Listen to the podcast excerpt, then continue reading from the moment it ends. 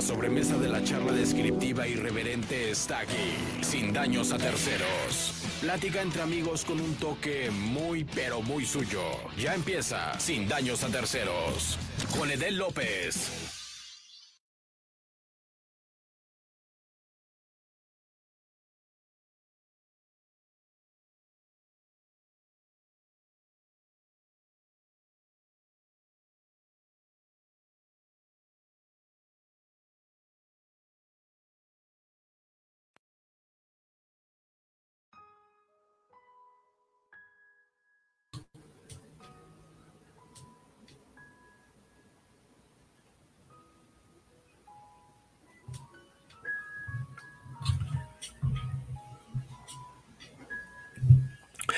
Imaginemos tan solo por un momento todo lo que sucede alrededor de la mente de alguien. Que está sintiendo como el piso, como las cosas que están alrededor, como todo, absolutamente todo lo que se está moviendo a su alrededor tiene una razón, un porqué y sobre todo un recuerdo. Probablemente para muchas personas de todo el país, sobre todo del interior de la República, el hablar de los sismos o el tratar de entender los sismos siempre tiene algo de jocoso. Pero para las personas de la Ciudad de México, hablar de sismos es hablar de terror, es hablar de recuerdos, es hablar de muerte, es hablar de muchísimas cosas que desafortunadamente muy pocos entendemos. Imaginen por un momento estar en el trabajo, estar en la escuela, incluso en su casa, acostado, en el baño, en la sala, cocinando, en cualquier lugar. Imaginen por un momento que ese tipo de situación se convierte en una locura el techo, el techo cruje, las paredes se rompen, todo lo que tiene alrededor se cae. Imaginen por un momento cómo se agolpan todos los recuerdos en esa mente. Tratemos de imaginar un poco las cosas y tratemos demasiado en entender qué es lo que pasa por la mente de todas estas personas.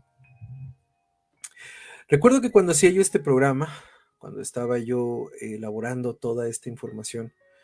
Recuerdo muy bien que leí el caso de una señora que, llevó, que llevaba a su hija entre las manos y que de una forma que ella no entiende, su hijo menor, su hijo menor de cinco años, se le zafó de las manos.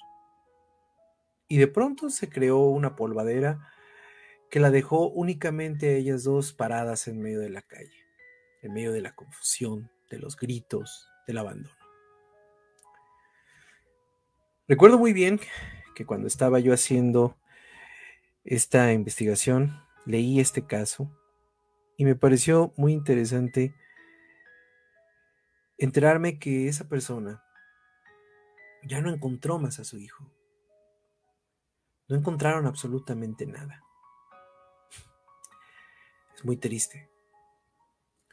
En uno de los azares del destino y en una forma de entender lo que estaba pasando en medio de todas estas situaciones, en México, cada 19 de septiembre se convierte en una situación que golpea la memoria de todos. 1985-2017. La vida cambia en un solo instante. Y al parecer, en una broma interesante de la Tierra, o en una coincidencia bastante enferma, México después de prepararse, tiene que correr, porque se ha convertido en el escenario perfecto para que la Tierra demuestre su poder. Sin embargo, aquí estamos, todos los mexicanos, unidos entre sonrisas, entre memes, entre bromas, entre la forma que tenemos los mexicanos de esa forma insulsa y esa forma interesante de sobrevivir a las cosas, aquí estamos todos.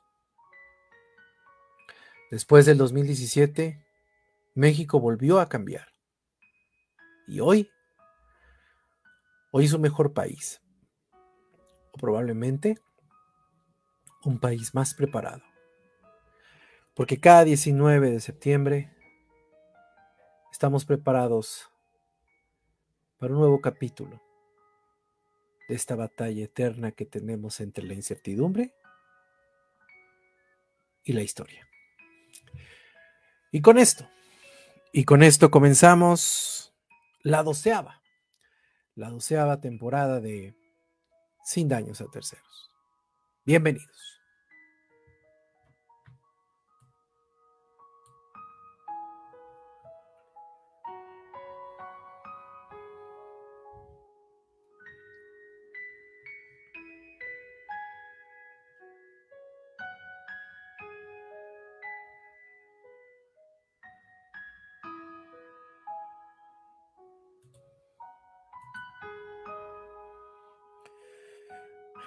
Pues sí, hoy comenzamos un nuevo programa de 100 años de terceros y quise o vamos a, vamos a darle un cambio a todas las formas en cómo hemos estado realizando estas temporadas. 100 años de terceros comenzó hace más de 7, 8, 9 años. Comenzó hace más de 9 años y ya llevamos 12 temporadas trayendo para ustedes pues mucha información, muchas cosas y sobre todo trayendo para ustedes la información que nosotros creemos pertinentes y que nosotros estamos pues trayendo cada semana para todos, para todos y cada uno de ustedes y eso es lo que más nos hace felices a nosotros. Pero esta temporada quisimos comenzarla o quise comenzarla eh, pues hablando de este tema que es muy importante, que es un tema que a todos los mexicanos nos tiene que nos tiene que, interesar, nos tiene que, envolver en esta eh, idea que debemos de estar preparados, porque es muy interesante también este, ahorita leer y escuchar que muchas personas se quejan de todavía de los simulacros, se quejan de muchas cosas, pero ahí están las imágenes, las imágenes de lo que ha sucedido en este mundo y en este país eh, a raíz de los sismos que hemos tenido pues nos ha cambiado la historia y nos ha cambiado la vida. Y hoy, hoy quisimos comenzar esta nueva temporada de Sin Daños a Terceros hablando de esta situación de los sismos, hablando de las cosas que nosotros eh, hemos visto a través del tiempo y a través de los, de los espacios y cómo todas estas historias se han entrelazado en la realidad que tenemos hoy. Y hablar de, de sismos, hablar de todas estas cosas, es pues es prácticamente remontarnos a las clases de biología. No sé si se acuerdan, porque muchos de ustedes a lo mejor no se acuerdan, a lo mejor muchos sí, pero cuando teníamos las clases de biología, cuando hablábamos de las placas, placas tectónicas y la geografía y hablábamos de muchísimas cosas, y muchas veces tomábamos de relajo eso y, quién iba a decir que después de muchos años íbamos a entender que las placas tectónicas eran tan importantes para nosotros. Y hoy, pues en, estos últimos, en estos últimos años, pues para los mexicanos ha sido bien importante entender este tipo de cosas. Y pues hablar de, la tierra, hablar de cómo eh, México se encuentra en una posición pues muy directa, una posición en donde eh, las placas están prácticamente eh, pues debajo de nosotros, pues es imperativo que todos conozcamos este tipo de información. Eh, cuando existe un temblor o cuando existen este tipo de situaciones, nosotros siempre recurrimos a la ciencia, recurrimos incluso a los videntes. Muchos de nosotros hicimos bromas este, ayer porque Moni Vidente, eh, sí es cierto, no, lo digo, lo digo en forma de relajo, pero es cierto, muchas personas se basan en ese tipo de, de, creencias. Esta señorita Moni Vidente que dijo que, que iba a pasar un terremoto el 19 y que todo el mundo le agarró al rajo, pues bueno, muchas personas le dan, le dan esa explicación, esa explicación, si quieren, esotérica a un temblor. Pero más allá de lo esotérico, más allá de las coincidencias, más allá de la estadística, más allá de todo esto, eh, lo que está sucediendo, lo, lo que sucedió el día de ayer es algo bien importante. ¿Por qué? Porque fíjense, en la UNAM, ayer eh, la, UNAM dijo algo muy cierto y que me parece muy bueno eh, apuntarlo. Bueno, antes que otra cosa, le quiero, este, quiero decirles, por ejemplo, lo que dijo este, el tweet que subió Sergio Sarmiento el día de ayer a, su cuenta de, Twitter, en donde es muy interesante, es una estadística muy interesante, ahorita la tengo por aquí, permítanme. es una estadística que dice lo siguiente. Hoy AMLO, no, no, esa no es, esa estadística ya la sabemos. Eh, ahorita les digo, permítanme. Oh, dice, las probabilidades, ¿cuáles son las probabilidades de que tres sismos de más de 7 grados se registren en un país 3-19 de septiembre? Según José Luis Mateos, con su cuenta JL Mateos, que es un especialista en sistemas complejos del Instituto de Física de la UNAM, dice que es una por 133.225, que es expresado de otra forma, o expresado en porcentajes, el, el porcentaje o la probabilidad de que exista este tipo de situaciones es de 0.0000751%. O sea, es prácticamente nada lo que existe de probabilidad. Y en México, y en México, pues estamos en este parados encima de unas placas y estas placas se mueven constantemente. El cinturón sísmico o, lo que nosotros conocemos como el cinturón de fuego del Pacífico tiene en, en donde hay el 90% de todos los sismos del mundo y el 80% de los sismos o de los terremotos más grandes, según el director del área de sismología del Instituto Geofísico de Perú, Hernando Taveras.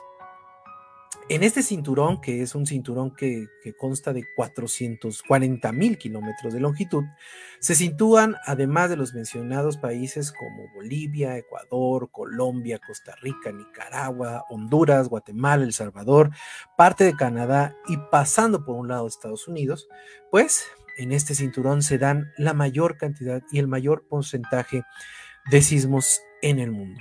Entonces, tenemos que tratar de entender esto para poder saber qué es lo que está pasando. A la altura, por ejemplo, de las islas Auletianas en el norte del Océano Pacífico, entre Alaska y la península de Kapnacha, se encuentra la curva superior de la herradura, que dobla después para incluir la misma costa en las islas de Rusia, Taiwán, Filipinas, Indonesia y Papúa Nueva Guinea. Así también como en Nueva Zelanda y en parte de Islandia. El hecho del Océano Pacífico reposa sobre estas varias capas tectónicas y el hecho de que la actividad física sea tan intensa en el anillo de fuego se debe a que la convergencia de estas y la fricción que existe entre ellas acumule una tensión que se debe liberar. Esto lo explica el experto eh, del sismo de Perú de, del 2016 en la placa de Nazca en donde se subdujo, o sea, la placa se fue por abajo de otra, o, también se rompió, porque puede, puede ser que la placa se vaya de abajo de otra o se rompa. Y por ejemplo, el sismo que ocurrió en California fue un evento asociado a la fricción entre las placas norteamericana y la del Pacífico. No sé si se acuerdan de ese sismo que hubo ahí en California, en Los Ángeles. Eh, de hecho, estaba, estaba la transmisión de una serie mundial. Y ese sismo se transmitió, fue, fue uno de los primeros, o creo que fue el único, o ha sido el único este, sismo que ha sido transmitido en vivo completamente. Y ese sismo eh, ocurrió ahí y ocurrió por una fricción entre esas placas. Los temblores, según dice este experto, no tienen ninguna relación. Todos los fenómenos sísmicos se dan por el desplazamiento de las placas tectónicas. Es lo único, lo único que tienen en común. No hay nada más. Remarcó este, este científico del sismológico de, del sismológico de Perú, dijo que ningún temblor produce un temblor siguiente. Esto quiere decir que lo que nosotros vemos o que lo que nosotros hemos estado este, viendo en los últimos días, que ha temblado en Japón, que ha temblado en China, que ha temblado en Indonesia, que ha temblado en todos lados. Eso no quiere decir que después nos vaya a tocar a nosotros, pues no es, no es así como que, como que ten, toma tu número y ya, este, pásale a la fila. No, no, no es así. Eh, este, este experto dice que eh, no existe una correlación en ningún tipo de, sismo. De, hecho, Raúl Valenzuela, investigador del Departamento de Sismología del Instituto de Geofísica de la Universidad Autónoma de México, dice, los sismos en Estados Unidos no se ocasionan después de los sismos de Perú. Ni este, ni que ni, no existe otro tipo de sismo que haya o tenga una consecuencia uno detrás de otro. Debemos limitarlos que los sismos van dependiendo de su magnitud, dependiendo de la forma y cómo se dé el choque entre, placas tectónicas o también cómo se dé la fricción entre ellas. A la conclusión que han llegado todos los geofísicos del Centro de Investigación del Geológico de Potsdam en Alemania ante la pregunta generalizada de que si existe una relación entre los sismos ocurridos entre Chile, México y Nicaragua en el año de 2016, pues no hay otro dato que establezca, ellos dicen que no hay otro dato que establezca que existe una relación entre esos terremotos ocurridos. Entonces, tratemos un poco como que discernir este tipo de situaciones, tratemos un poco de, entender también lo que está pasando y tratemos un poco de, de darle seriedad a esto. Sí, están chidos los memes, todo. La verdad, yo creo que el mexicano es el único ente en este mundo que ah, pasa, una, pasa una situación y está a punto de cargarnos el carajo y, este, y hacemos memes. Pero yo creo que es una forma también de combatir, eh, pues un poco también combatir el estrés, un poco combatir la tensión que existe en el momento en México. Desafortunadamente, después de los eventos de 1985 y 2017, la gente pues está bastante friqueada o ha estado bastante friqueada. Y yo creo que los memes digo, fuera de los que faltan al respeto de cierta forma, pues sí son una forma de, sacar esa tensión. Pero, pero también debemos de darle seriedad a este tipo de situaciones porque, pues definitivamente, eh, los sismos se han convertido en una situación incluso también de, situaciones controversiales como esta eh, idea conspiranoica de que Estados Unidos tiene un sistema que se llama el sistema HARP, que es un sistema en donde supuestamente los americanos pueden provocar un terremoto en donde quieran y como quieran. Y pues obviamente eso también despierta a las mentes conspiranoicas y es algo que todos debemos evitar. Y no porque digo, cada quien puede pensar lo que quiera y cada quien puede matarse como quiera, digo, no, no es algo malo. Sin embargo, tenemos que entender que estas situaciones son serias y que debemos de ser lo más, lo más serio posible. Ayer, por ejemplo, veía yo un, eh, veía yo un video de TikTok de una cuenta, me la pasó mi hija, es una cuenta de una persona que, que dice que esto es el principio de una serie de eventos este, catastróficos que va a haber a, lo largo y ancho del mundo. Eh, pues bueno, eh, la, afortunadamente o desafortunadamente la, la vida nos ha permitido tener un celular en la mano y nos ha permitido tener un chingo de información a nuestra disposición, pero también eso no nos hace más inteligentes, también eso no nos hace personas que tengamos la capacidad de discernir. Y esta persona que hizo este video, pues se le agradece mucho la, información, pero sí es muy, muy complicado que hagan ese tipo de aseveraciones porque hoy, hoy en día, hacer ese tipo de aseveraciones puede causar pánico, puede causar caos y puede causar muchas cosas que muchas, muchas personas se pueden arrepentir. Pero bueno, continuemos. Y entonces vamos a hablar ahorita, hablemos un poco de lo que pasa en México. En México, todos, todas las personas estamos eh, pensando, ¿por qué nosotros? Pues, bien lastimero, no, ¿por qué nosotros? ¿Por qué nos pasa esto? Porque sí, efectivamente, después del sismo, después del simulacro, muchas personas decían, bueno, ¿qué pedo? ¿Qué pasa? ¿Qué coincidencia? No, no es una coincidencia. Eh, estadísticamente hablando, al parecer se convierte hasta en una situación de caos, de las teorías del caos, pero pues es una coincidencia física y matemática bastante extraña. Sin embargo, también debemos entender un poco que las, que las cosas que están sucediendo alrededor, pues tienen una explicación más allá de todo esto. Y en la historia del país, en la historia del país ha habido momentos muy importantes en cuestión de sismicidad. Y las más importantes han sido la de 1985 y la de 2017. México como tal es un amplio, un amplio laboratorio sismológico y que obviamente, obviamente nos convierte en el punto o nos convierte en, esta, en este punto de inflexión que existe en la comunidad científica. De hecho, la UNAM eh, puso hoy en un tuit que me pareció muy acertado por ser la máxima casa de estudios, en donde puso eh, que la, la coincidencia, entre comillas, puso, la coincidencia de este tipo de acontecimientos sismológicos abre puertas para nuevas, nuevas eh, líneas de investigación que deben ser tomadas con seriedad. Creo que la Universidad Nacional Autónoma de México se, está, se debe convertir en ese referente, un referente importante y sobre todo un referente que nos permita a todos nosotros pues entender este tipo de cosas y saber qué es lo que está pasando en cuestión de lo que es los sismos. Pero México, al ser un gran, gran laboratorio sismológico, pues, por ejemplo, en el 2022 solamente se, se han reportado 2.969 sismos en toda la República Mexicana. Todos han tenido una magnitud que ha sido mayor o igual a 3.5 grados.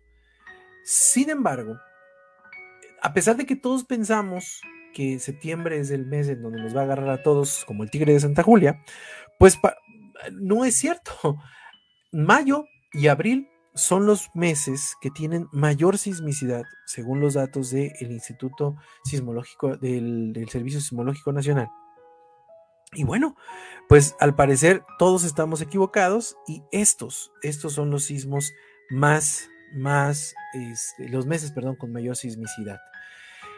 En este país se registran más de cuatro sismos por día del rango de, de un rango de mayor de 3.5 a 4 grados, o sea, 40 en total.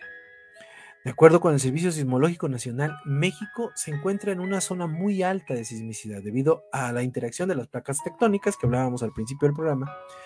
Y bueno, estas placas son la placa de Norteamérica, la placa de Cocos, la placa del Pacífico, la placa de Rivera y la placa del Caribe. Por esta razón, existen tantos sismos en este espacio.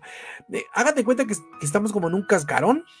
Y México está en la parte más culera del cascarón, pero no, no es la parte más culera en el sentido de que nos va a cargar el payaso, no, sino que simplemente es una parte muy delicada en donde las placas, ya lo dijimos, se friccionan, se van una por debajo de la otra, se cuartean, etcétera, etcétera, etcétera. ¿Se acuerdan que hace muchos años existía una, una película que se llamaba La falla de San Andrés con Charlton Heston? Ya bueno, pues más o menos lo mismo, pero no, tan, no con tanta situación, digamos, crítica, sino que es eh, una, situación eh, un poco más seria. Pero efectivamente, la falla de San Andrés es una de las fallas más grandes que existen en el mundo. Es una falla que atraviesa prácticamente tres países, ¿sí? Y esta falla, pues obviamente, obviamente nos debe preocupar a todos. Pero bueno, de acuerdo con, los, de acuerdo con el Servicio Sismológico Nacional, esta interacción de placas provocan sismos grandes pequeños provocan sismos que pueden estar arriba de los 8.2 grados, como lo que pasó el 7 y el 19 de septiembre de 2017, donde hubo sismos de 8.2 y de 7.1 respectivamente que sacudieron los estados de Oaxaca y la Ciudad de México, cobrando vida de 369 personas y derrumbando 57 edificios en la capital y decenas de casas en Cuchitán, Oaxaca. De acuerdo con Víctor Cruz Atienza, que es un investigador del Instituto de Geofísica de la Universidad Nacional Autónoma de México, en su libro Los sismos, una amenaza cotidiana, dice, en México los sismos no se distribuyen de una manera homogénea, pues hay regiones en que las características del suelo no permiten que ocurran fenómenos naturales, en comparación con Guerrero, Oaxaca, Chiapas, en donde ocurren aproximadamente el 80% de los terremotos. Aquí viene, fíjense que viene el, el este, ¿cómo se llama? El gol. Yo tengo una, Sky Alert, la verdad es una porquería. Yo tengo una, una aplicación que la pueden checar en internet, se llama Hairquake. Es una aplicación muy interesante porque, bueno, tienes alertas de todos y efectivamente de todo, de todo el mundo, ¿eh? O sea, puedes tener alertas. El otro día me despertó este, una, un sismo de, una alerta de sismo de 8.3 y yo dije, mi madre, ¿qué, es lo que va a pasar? Y no era en, las costas del Golfo de, no sé qué madre y no, no, no fue aquí en México. La cuestión es que te pone los sismos de todos lados y, tú puedes darle obviamente la, eh, la, el parámetro que sea aquí en México o en la zona, Estados Unidos, Canadá, el centro de Sudamérica. Pero bueno, a lo que voy es que utilicen esta, a mí en lo particular, esta, esta aplicación se llama Earthquake, es muy, muy buena, muy, te da más o menos una, un equivalente, sino también pueden entrar al Servicio Sismológico de los Estados Unidos y ahí les pone un mapa mundi en donde pueden este, donde pueden ver los últimos sismos que han ocurrido en las últimas 24 horas o en, el, en el, mundo en, en, cualquier momento y también lo pueden checar. Está muy, muy interesante. Ese es el gol de, y también el gol que vamos a tener aquí ahorita en este momento es que nos sigan a todos en todas nuestras señales y todos nuestros canales de permanencias voluntarias. Aquí los esperamos y los esperamos en Sinayas a Terceros todos, todos, todos los martes en punto, en punto de las 6 de la tarde. Y bueno, este, este científico que se llama Víctor Manuel Cruz Atienza, que es investigador del Instituto de Geofísica de la Universidad Nacional Autónoma de México, dice que todos estos sismos se dan en una zona, pues prácticamente que es, muy, muy, muy densa poblacionalmente, pero que tiene diferentes tipos de eh, diferentes tipos de, terreno que obviamente permiten que las ondas sísmicas avancen ya sean con mayor velocidad o con menor velocidad, dependiendo de lo que sea. Muchas, muchas de estas este, ondas sísmicas rebotan en las, en las piedras y obviamente no, no, pueden seguir avanzando, pero esto nos convierte pues en el blanco perfecto, en el blanco perfecto para que seamos este, golpeados por este tipo de situaciones sísmicas. En ese sentido, hablar de terremotos en México, pues obviamente hay muchos momentos importantes, más allá de los significativos que son los de 1985 y 2017. Nada más para que nos pongamos a pensar un poco que no se trata de ser, eh, no se trata así como de que, ay, nos, pasó a nosotros. No, no, pues no, no es que nos haya pasado a nosotros, es que es la zona y que obviamente este, tenemos, tenemos esta sismología que se, ha, que se ha dado continuamente. Y el sismo más grande en México, por si no lo sabían, fue de 8.6 y se dio el 28 de marzo de 1787 en las costas de Oaxaca a las 11 horas. Este sismo también se le conoce como el Gran Tsunami Mexicano, debido a que la ruptura de esta placa provocó uno de los mayores daños en la historia de Oaxaca al inundarse todo su paso hasta 6 kilómetros tierra adentro. Cerca de Pochutla, hoy Puerto Ángel, se extendió aproximadamente a lo largo de 450 metros que abarcan las costas oaxaqueñas. Hay documentos del siglo XVIII que muestran que las costas estaban escasamente pobladas, lo que provocó un número relativamente bajo de víctimas. De ahí, fíjense, del sismo de 1900, el sismo más grande de, que ha habido en la historia de México, que fue en el 1787, nos vamos hasta el sismo del 2017, que fue un sismo que tuvo una, una intensidad de 8.2 y su epicentro fue en el Golfo de Tehuantepec.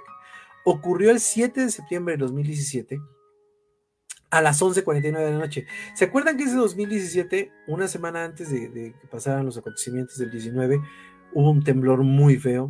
yo me acuerdo que estaba, estaba con mi esposa este, acostado y me acuerdo perfectamente que, literal, literal me, movió del sillón el, sismo.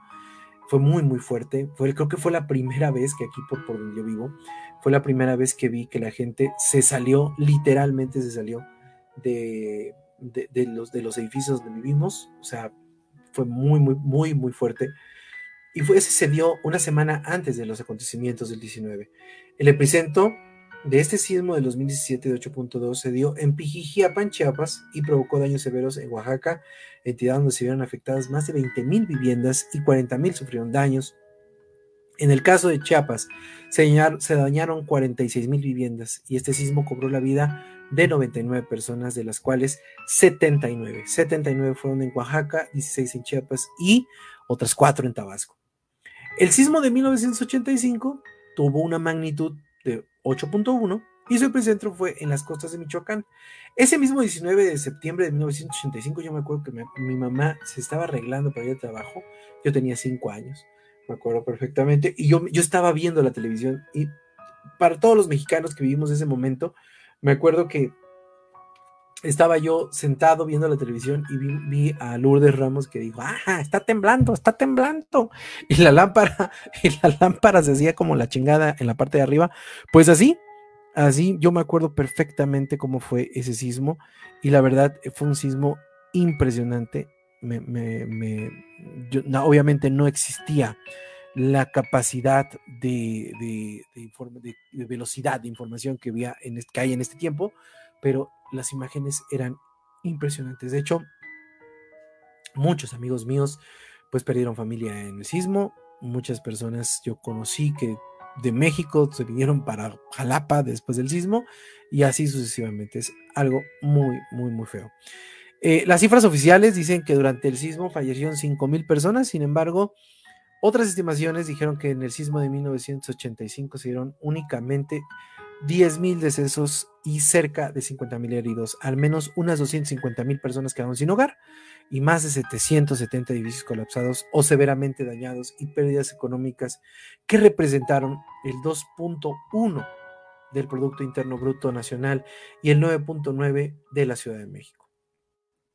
El otro sismo fue el sismo del Ángel, que fue de 7.8, 7.8, solamente 4 grados, 4 puntos más abajo de, más alto de lo que tuvimos el día de ayer, que fue de 7.4. Ojo, fue con un epicentro en el sureste de Acapulco, inaugurado en 1910 por Porfirio Díaz, el monumento de la independencia capitalino de 7 metros de altura y 7 toneladas de peso se mantuvo muy estoico a 45 metros del piso durante medio siglo y hasta la madrugada del domingo de 1957, pues donde literal se lo cargó el payaso.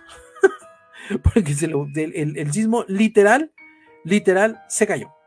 Se cayó y fue después de 14 meses de restauración y reforzamiento del monumento, donde el Ángel de la Independencia fue reinaugurado en septiembre de 1958. Desde entonces, esa escultura ha permanecido intacta a pesar de los numerosos sismos que han sacudido la Ciudad de México, incluyendo el de 1985 y el 2017. De hecho, de hecho, pues no sé ustedes, pero de hecho el sismo, el sismo, ahora, el, ángel de la independencia se convirtió en una especie como de estandarte de este último sismo del 2017. hay, muchas imágenes muy bonitas eh, que tienen al, ángel de la independencia de fondo. El sismo con más réplicas en la historia de México se dio en Ometepec, en Guerrero, con una magnitud de 7.5, ojo, 7.5 grados. Eh, cabe recalcar que del sismo de ayer, al día de hoy van 770 réplicas. 770 réplicas. Ojo, me acaba de llegar una, una, me acaba de, esta aplicación Airquake, me acaba de llegar una, una, este, un aviso que dice ocurrió un terremoto de 4.10 a 7 kilómetros al sureste de la ciudad de Armería, Colima. Por ahí fue el de ayer, pero bueno. 7.5, el ayer fue de 7.4. La intensidad de la Ciudad de México fue muy similar a la que provocó el sismo de Copala en septiembre de 1995, que fue de 7.3, y generó un tsunami de aproximadamente olas de un metro y medio de altura, con un levantamiento de la costa de cerca de 70 centímetros en el poblado de Punta Maldonado. Este sismo se distingue por haber tenido la mayor cantidad de réplicas registradas en terremotos mexicanos, con 44 eventos superiores a 4.5. Ahorita, con este de 7.4 llevamos 700, 700 réplicas, o sea, ya lo pasó, o sea, para que se den cuenta eh, cómo los sismos se convierten en una parte importante de la historia. La historia ya cambió, ahora el mayor sismo, el sismo con más réplicas de Metepec, pues al parecer ya no lo es, porque ese ya lleva más. El sismo del 19 de septiembre de 2019 tuvo una magnitud de 7.1 y su epicentro fue en Puebla. y ha sido uno, de los sismos más mortales para México porque cobró hasta ese momento la vida de, 370 personas y dejó 7.289 heridos. Aparte se derrumbaron 57 edificios y un número mayor de personas que resultaron dañadas. El sismo de Acambay fue un sismo mayor de 7 grados y ocurrió en Acambay, en el Estado de México, el 19 de, noviembre de 1912. La ruptura del sismo sobre la falla fue de, sobre esta falla fue normal y se extendió unos 50 kilómetros largo. Al ser poco profunda, dejó sobre la superficie de la Tierra fracturas con más de un metro de altura. Los daños fueron importantes de toda la región de Acambay en el Estado de México y eh, pues donde la escasa infraestructura de edificios y demás, pues varios poblados se quedaron severamente o completamente destruidos. Según Bernardo Gómez Pimienta, el director de la Escuela de Arquitectura de la Universidad de Anáhuac, dice, hablar de 1985 es hablar de la prehistoria en materia de arquitectura, pero no en historia. Los sismos que han remecido a México han marcado su memoria no solo cultural, sino también la educación y la práctica al momento de construir un edificio, cuestión que en la actualidad podemos apreciar en las nuevas construcciones que se están desarrollando. La construcción de los primeros sismógrafos en México se dio el 5 de septiembre de 1910. Fíjense, septiembre, qué chistoso.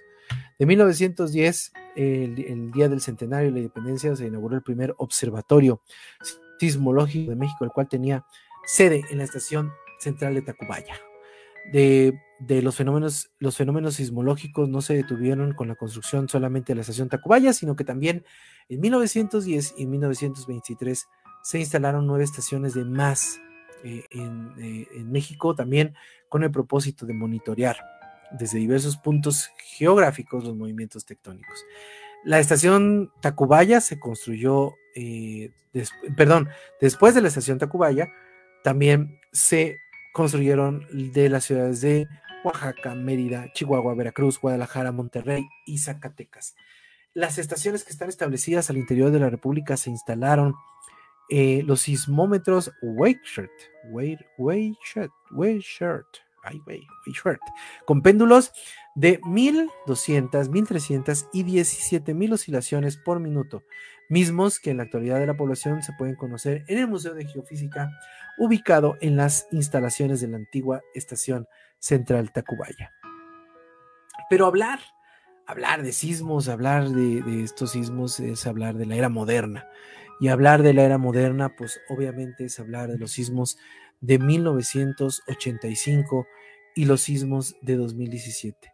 Estos sismos que, pues literal, estremecieron la historia del país, estremecieron la historia del mundo también. Y, por ejemplo, hablar del sismo de 1985, que este afectó la zona centro y sur del occidente de México, ha sido uno de los más significativos y dañinos de la historia escrita eh, después de los movimientos telúricos en este país. Eh, en 1957, los daños que se dieron en 1957, pues prácticamente no, no tuvieron un, no tuvieron una, una forma de, poderse este, eh, dar en 1985. Una réplica acontecida eh, un día después, el día 20 de septiembre, también tuvo una gran repercusión en la capital, porque pues ante esas situaciones, pues empezaron también a colapsar estructuras reblandecidas un día antes por el sismo de 1985. Ante la carencia generalizada de un país con una cultura de protección civil prácticamente nula y no había protocolos de acción, muchísimas personas tuvieron que organizarse para poder sacar de los escombros a las personas. Eh, cuando yo estaba haciendo este, este programa, eh, me metí un poco a ver eh, todas las personas que estuvieron, los, los los testimonios de las personas que estuvieron ayudando a hacer estas cosas. Y, hay, un testimonio muy interesante que se da eh, si lo ponen, si lo buscan así en, internet, buscan testimonios 1986, 1985 sismo, se van a dar cuenta que hay el testimonio de una señora que ella junto con su hija y con una señora junto con su hija, su yerno, sus dos hijos, tuvieron que sacar a una señora de los escombros porque la policía definitivamente nunca llegó. La, ciudad entró en caos. La ciudad se dio definitivamente un caos impresionante. El sistema Nacional de Protección Civil no se creó hasta el año siguiente, en 1986, y obviamente el Fondo de Desastres, Fondo de Desastres Naturales se creó 10 años después, hasta 1996. Fondo de, Desastres Naturales que, ojo, ya no existe. La cuarta transformación lo quitó, pero eso vamos a hablar después de, este programa, en eso. Eh, bueno, debido eh, esta inacción que existió por parte del gobierno hizo que las personas tuvieran que organizarse para poder sacar a las personas entre los, escombros. El gobierno encabezado por el presidente Miguel de la Madrid Hurtado eh, dijo que la situación vivida en las 48 horas siguientes del sismo fue un caos y que obviamente la gente se palió considerablemente cuando solamente la sociedad civil estaba haciendo las cosas. Hay, muchos testimonios en donde dicen que llegó el ejército a tomar control de la situación y la gente no los dejaba, no los dejaba tomar el control de la situación porque pues simplemente ellos, ellos estaban sacando a la gente y creo que fue un acto verdaderamente hermoso. Eh, en el 2017 se repitió un poco la historia. No sé si ustedes recuerdan, y obviamente hubo, hubo esta situación donde muchos caímos. Yo me considero una de esas personas que desafortunadamente cayó en el, en, el, en la emoción de esta niña Frida Sofía, que al final de cuentas pues, no era una chingada, pero, pero yo me fui, yo me fui también, puedo aceptarlo, me fui con ese, con esa, con ese ánimo y bueno, fue una historia que se dio y que después desafortunadamente nos dimos cuenta que fue otro engaño por parte del gobierno de, México para poder ensalzar un poco lo que era el sentimiento nacional y poder eh, dar este tipo de situaciones. Eh, México se quedó pues viendo, viendo eh, esta situación de la niña Frida Sofía, mientras las situaciones de rescate seguían sucediendo y mientras las situaciones eh, de donde el gobierno se empezaba a quedar con las, con las despensas, con toda la ayuda que llevaba la gente, pues se convirtió en la forma más, más cruel y más estúpida en cómo un gobierno puede, pues, trabajar en contra de su, pueblo para poder hacer las cosas. El, el, gobierno y también las mismas, las mismas televisoras también tuvieron mucho que ver ahí. Pero bueno, eh, se dieron ese tipo de situaciones, se dieron muchísimas cosas. Eh, en el 2017, también en 1985, la organización de la gente fue fundamental para hacer las cosas. Eh, la UNAM, en 1985, a pesar de no verse afectada, pues la UNAM cerró sus puertas una semana, suspendió sus clases para que los universitarios que así lo desearan pudieran integrarse a las brigadas de rescate y ayuda para poder ayudar a todas las personas que estaban debajo de los escombros. Y bueno, la labor también de resguardar los edificios destruidos. Entre los esfuerzos civiles organizados surgió un grupo posterior que se incorporaría a las brigadas de rescate de todo el mundo, los famosos topos, los topos mexicanos, este grupo que estuvieron incluso allá en Japón, en Fukushima, ayudando a sacar a un montón de gente ahí del tsunami en todo este tipo de situaciones que también han pegado allá en, nuestros vecinos del sol naciente. Pues estos señores de los topos, unos verdaderos héroes, los verdaderos héroes sin capa que hoy, hoy podemos hablar y que se creó esta fuerza, esta brigada de rescate de los llamados topos. Y también en 2017 tuvimos a este héroe peludo, que fue un héroe que, que nos dio mucha esperanza y nos dio, nos hizo dibujarnos una sonrisa cada vez que la veíamos, esta perrita este, que estuvo eh, avanzando entre los escombros y ayudando a mucha gente a salir de entre ellos. Y bueno, el número preciso que hubo de muertos en 1985, según la cifra oficial, fue de 3.192, mientras que 20.000 20, fue el dato después por los cálculos de algunas organizaciones no gubernamentales. Otro tipo de pérdidas se ha calculado que económicamente fueron 8 mil millones de dólares y unas 250 mil personas que se quedaron sin casa y aproximadamente 900 mil se vieron obligadas a abandonar sus hogares. Las tareas de rescate de víctimas se prolongaron hasta el mes de octubre y la de remoción de escombros incluso se dio hasta 10 años después, 1995, en donde todavía existían campamentos derivados de estos sismos. Y de ahí nos vamos al otro, al otro evento que nos tocó hace poquito, 2017. Eh, siete, ¿Son qué? ¿Siete años? Siete años en donde, no, 17, 18, 19, 20, 21, 22, no, cinco años. Cinco años en este terremoto de 2017 en donde, bueno, se produjo a la una y cuarto de la tarde del martes 19 de septiembre, tuvo una magnitud de 7.1 y su epicentro se localizó en Axochiapan, Morelos, según el Servicio Sismológico Nacional. Eh, el Servicio del Sismológico de los Estados Unidos dijo que fue un epicentro de a un kilómetro de San Felipe Ayutla, Puebla, y este sismo ocurrió apenas 12 días después del terremoto que hubo, un terremoto de 8.2 que hubo en Chiapas.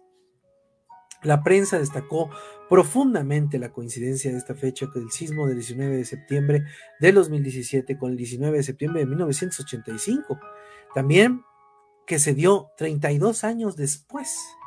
Sin embargo, aparte de la fecha, no existe una mayor correlación entre ellos. De hecho, gente del Instituto Nacional de el del Instituto Nacional de, Tecnológico de Massachusetts dijeron que estadísticamente no había probabilidad de que existiera una forma de poder tener los dos sismos ese mismo día. Esta, esta, este sismo se dio en el proceso de subducción, o sea, se fue la placa de Cocos, se fue abajo de la norteamericana, eso creó una presión muy grande, la presión necesitó, necesitó liberarse y fue lo que provocó este sismo. Específicamente este tipo, de este tipo de movimiento se le conoce como sismo intraplaca, o sea, fue adentro de la placa. El temblor dejó cuantosos daños en el centro del país. Y bueno, pues algunas firmas independientes de, estadística cifraron, cifraron esta, esta situación entre 4 mil y 8 mil millones de dólares estadounidenses. La Ciudad de México fue la entidad que concentró el mayor número de víctimas mortales debido a la densidad de población. Esto fue, pues, obviamente muy, muy malo porque las, situaciones que fue, estuvieron sucediendo ahí, por ejemplo, en el lago de Texcoco, fueron también muy, muy preocupantes. Por primera vez desde la instalación de la alerta sísmica de la ciudad, la alerta sísmica no sonó.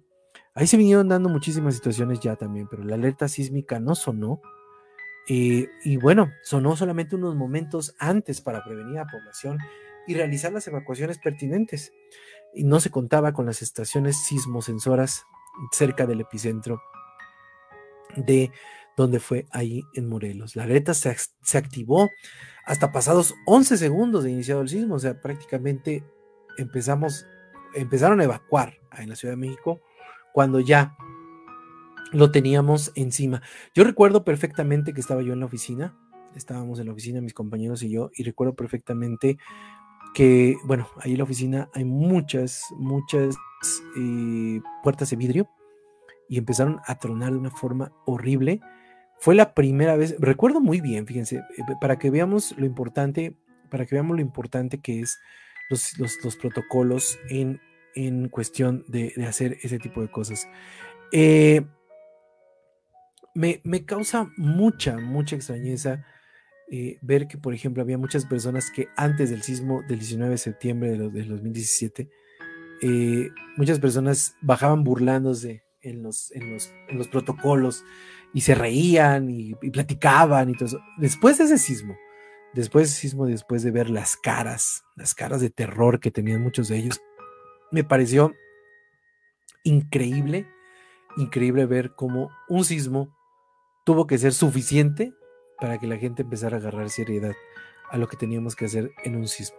increíble, fue, fue, algo que yo me llevo de ese tipo de cosas. Pero bueno, eh, eh, esto dice, eh, lo, que estábamos diciendo es que, bueno, no, no se prendieron las alarmas sonoras.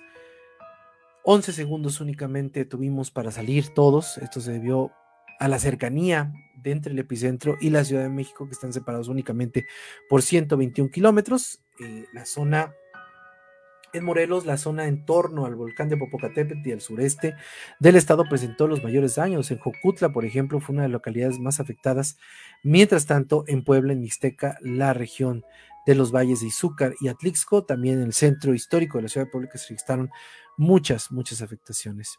De acuerdo con la Auditoría Superior de la Federación, el gobierno de México había recibido más de 91 millones de pesos en donaciones internacionales que, sumado a las donaciones del Fideicomiso Fuerza México, que concentró el apoyo en iniciativa privada y nacional, se desconoce todavía la ubicación, usos y cantidades utilizadas de estos recursos. Asimismo, también se reportaron que muchas, muchas entidades políticas, incluyendo la del presidente Andrés Manuel López Obrador, también y pues pidieron dinero a muchas, muchas personas y tampoco se saben los datos que estuvieron este, eh, de, de, este dinero, de estas cosas. El 5 de octubre, Luis Felipe Puente, coordinador nacional de protección civil, confirmó que la cifra total de víctimas del sismo del 2017 fue de 369. 228 de la Ciudad de México, 34 en Morelos y 45 en Puebla, 15 en el Estado de México, 6 en Guerrero, 1 en Oaxaca. Según un informe del Instituto Belisario Domínguez del Senado de la República, a partir de información del portal Animal Político, dice que la información más completa al respecto se encontró en la capital del país, donde se registró que del total de muertos, 200 eran adultos y 28 niños. Por otra parte, 138 eran mujeres, 16 menores y 122 personas adultas.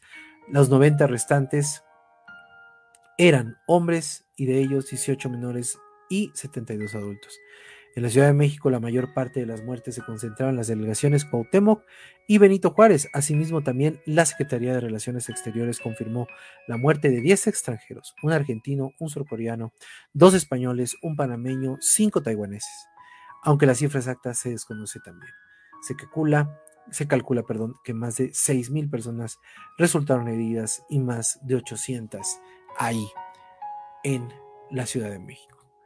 Pero al final, al final de todas estas cosas, al final de todas estas situaciones que han estado pasando en este país, creo yo que lo, lo que tenemos que hacer o lo que tenemos que ver todos nosotros es precisamente las cosas que estuvieron sucediendo alrededor de todo esto, alrededor de las situaciones, pues de, de dolor, después de las situaciones de dolor, de tristeza, de todas las cosas que estuvieron pasando alrededor de nosotros, de todas las situaciones que estuvieron pasando alrededor de México, hoy, hoy podemos decir que los mexicanos nos convertimos en un, un poquito más fuertes.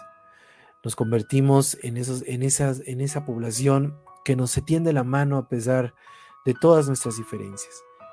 En ese momento, en ese momento no era tiempo de fifís, no era tiempo de chairos, era momento de ayudar.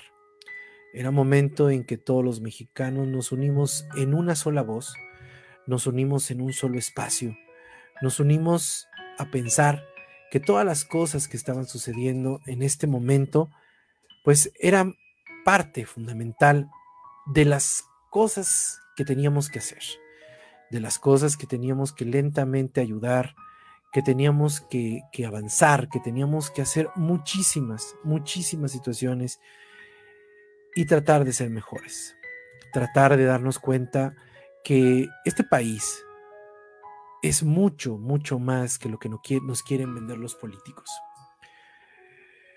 Vivimos y conocimos que el puño en alto significaba silencio, que significaba esperanza. Sabíamos que ese puño en alto significaba que habíamos escuchado algo, que habíamos escuchado a una persona entre los escombros, que habíamos escuchado un llanto, que habíamos escuchado un dolor. México, México se convirtió en ese país, en ese país que todos queremos, en ese país donde estamos hombro con hombro luchando con nuestros hermanos para ayudar a otros hermanos todos, médicos, enfermeras, amas de casa, estudiantes, personas del interior de la República, personas de todos lados, personas de cada punto de este país, se reunieron en el corazón de un pueblo, en el corazón de un lugar, en el corazón de México, porque nuestro país no necesitaba. Y los sismos Los sismos nos han enseñado que México es mucho más fuerte cuando está unido. Y que no importa qué tanto nos digan, y no importa qué tan complicada sea el cambio de la tierra. Siempre, siempre seremos mexicanos y estaremos unos con otros. Mi nombre es Ede López. Nos vemos la próxima semana en un nuevo programa de Sin Daños a Terceros. Y no queda otra cosa más que decir hasta la próxima.